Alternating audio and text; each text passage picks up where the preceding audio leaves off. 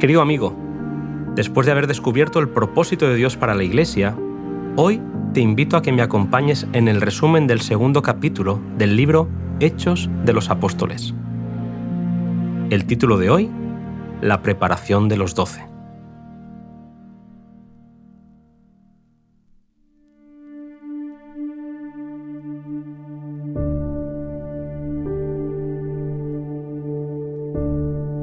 Para continuar su obra, Cristo pasó por alto el conocimiento y la elocuencia del Sanedrín judío o el poder de Roma, escogiendo a hombres humildes y sin letras para proclamar las verdades que habían de llevarse al mundo. Hombres que educaría y prepararía para dirigir su iglesia y anunciar el mensaje evangélico dotados con el poder del Espíritu Santo. El Evangelio no había de ser proclamado por el poder ni la sabiduría de los hombres, sino por el poder de Dios. Durante tres años y medio, los discípulos estuvieron bajo la instrucción del mayor maestro que el mundo conoció alguna vez. Mediante el trato y la asociación personales, Cristo los preparó para su servicio. En la ladera de la montaña, junto al mar o en los caminos, día a día caminaban y hablaban con Él viendo su poder en favor de los enfermos y su aliento a los cansados y cargados. Jesús invitaba a sus discípulos a seguirle para que ellos pudieran ver sus obras en cada fase de la vida. Con los doce se dio el primer paso en la organización de la Iglesia, cuando subió al monte y llamó a sí mismo a los que él quiso. Y vinieron a él, y estableció doce para que estuviesen con él y para enviarlos a predicar. Marcos capítulo 3, versículos 13 y 14. Elena White nos invita a contemplar la impresionante escena. Miremos a la majestad del cielo, rodeada por los doce que había escogido. Está por apartarlos para su trabajo, por estos débiles agentes, mediante su palabra y espíritu, se propone poner la salvación al alcance de todos. El Padre sabía que la luz del cielo habría de irradiar de estos hombres, que las palabras habladas por ellos como testigos de su Hijo repercutirían de generación en generación hasta el fin del tiempo. El cargo entregado a los discípulos era el más importante al cual los seres humanos habían sido llamados alguna vez, siendo superado únicamente por el de Cristo mismo. Habían de ser colaboradores con Dios para la salvación de los hombres. Como en el Antiguo Testamento los doce patriarcas eran los representantes de Israel, así los doce apóstoles son los representantes de la Iglesia evangélica. Durante su ministerio terrenal, Cristo empezó a derribar la pared divisoria levantada entre judíos y gentiles y a predicar la salvación a toda la humanidad. El Salvador anhelaba exponer a sus discípulos la verdad concerniente al derribamiento de la pared intermedia de separación entre Israel y las demás naciones. Trataba de enseñarles la verdad de que en el reino de Dios no hay fronteras nacionales, ni castas, ni aristocracia, que ellos debían ir a todas las naciones, llevándoles el mensaje del amor del Salvador. Pero solo más tarde comprendieron ellos, en toda su plenitud, que Dios, de una sangre, ha hecho todo el linaje de los hombres, para que habitasen sobre la faz de la tierra, y les ha prefijado el orden de los tiempos y los términos de la habitación de ellos, para que buscasen a Dios si en alguna manera palpando lo encuentren, aunque cierto no está lejos de cada uno de nosotros. Hechos 17, 26 y 27.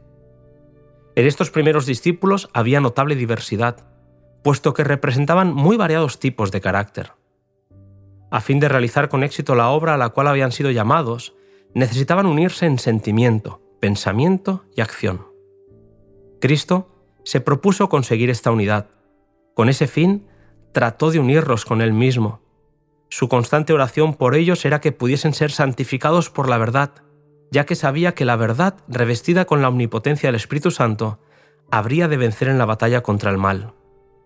El Evangelio del Reino debía ser predicado en testimonio a todas las naciones y así la bandera teñida de sangre flamearía un día triunfalmente sobre sus seguidores. Cuando el ministerio terrenal de Cristo estaba por terminar, trató de animarlos y prepararlos para lo futuro. No los engañó con falsas esperanzas y les dijo que los dejaba como ovejas entre lobos. Les anunció que iban a sufrir persecución, que iban a ser expulsados de las sinagogas, encarcelados e incluso muertos. Les habló de forma clara y definida para que en sus pruebas venideras pudieran recordar sus palabras y ser fortalecidos creyendo en Él como el Redentor. Frente a los desafíos y problemas, les habló palabras de esperanza y valor. No se turbe vuestro corazón. ¿Creéis en Dios? Creed también en mí. En la casa de mi Padre muchas moradas hay. De otra manera os lo hubiera dicho. Voy pues a preparar lugar para vosotros. Y si me fuere y os preparo lugar, vendré otra vez. Y os tomaré a mí mismo, para que donde yo estoy, vosotros también estéis. Y ya sabéis a dónde voy, y sabéis el camino. Jesús, que por amor vino al mundo, trabajó en favor de la humanidad y hoy intercede por sus seguidores. A esos hombres les prometió, de cierto, de cierto os digo, el que en mí cree, las obras que yo hago, él también las hará, y mayores que éstas hará, porque yo voy al Padre. Juan 14:12. La obra de los discípulos bajo la dirección del Espíritu Santo tendría mayor amplitud que la de Jesús. La promesa se cumplió maravillosamente. Después del descenso del Espíritu Santo, los discípulos estaban tan llenos de amor hacia Cristo y hacia aquellos por los que Él murió, que los corazones se conmovían por las palabras que hablaban y las oraciones que ofrecían. Hablaban con el poder del Espíritu, y bajo la influencia de ese poder, miles se convirtieron.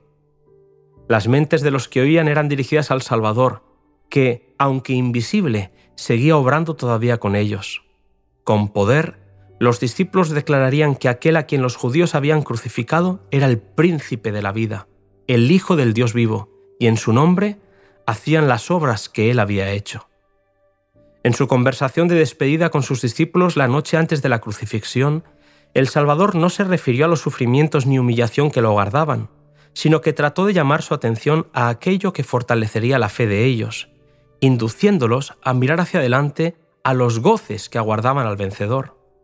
Jesús se regocijaba en lo mucho que haría por sus discípulos y que de él fluirían amor y compasión que limpiarían el templo del alma y harían a los hombres semejantes a él en carácter, que su verdad, provista del poder del Espíritu, saldría venciendo y para vencer.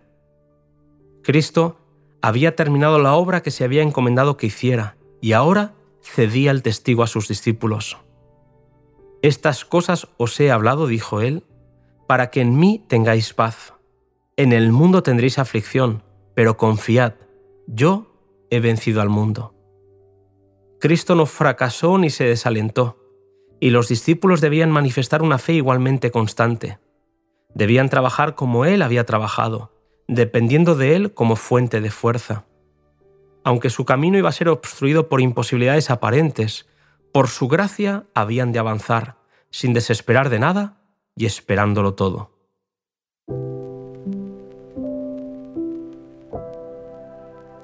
Dios nos ayude a ser esos discípulos incansables que en nombre de Jesús avanzan sin temor para compartir la preciosa salvación realizada a favor de la humanidad. Te espero en el siguiente podcast cuyo título es La Gran Comisión.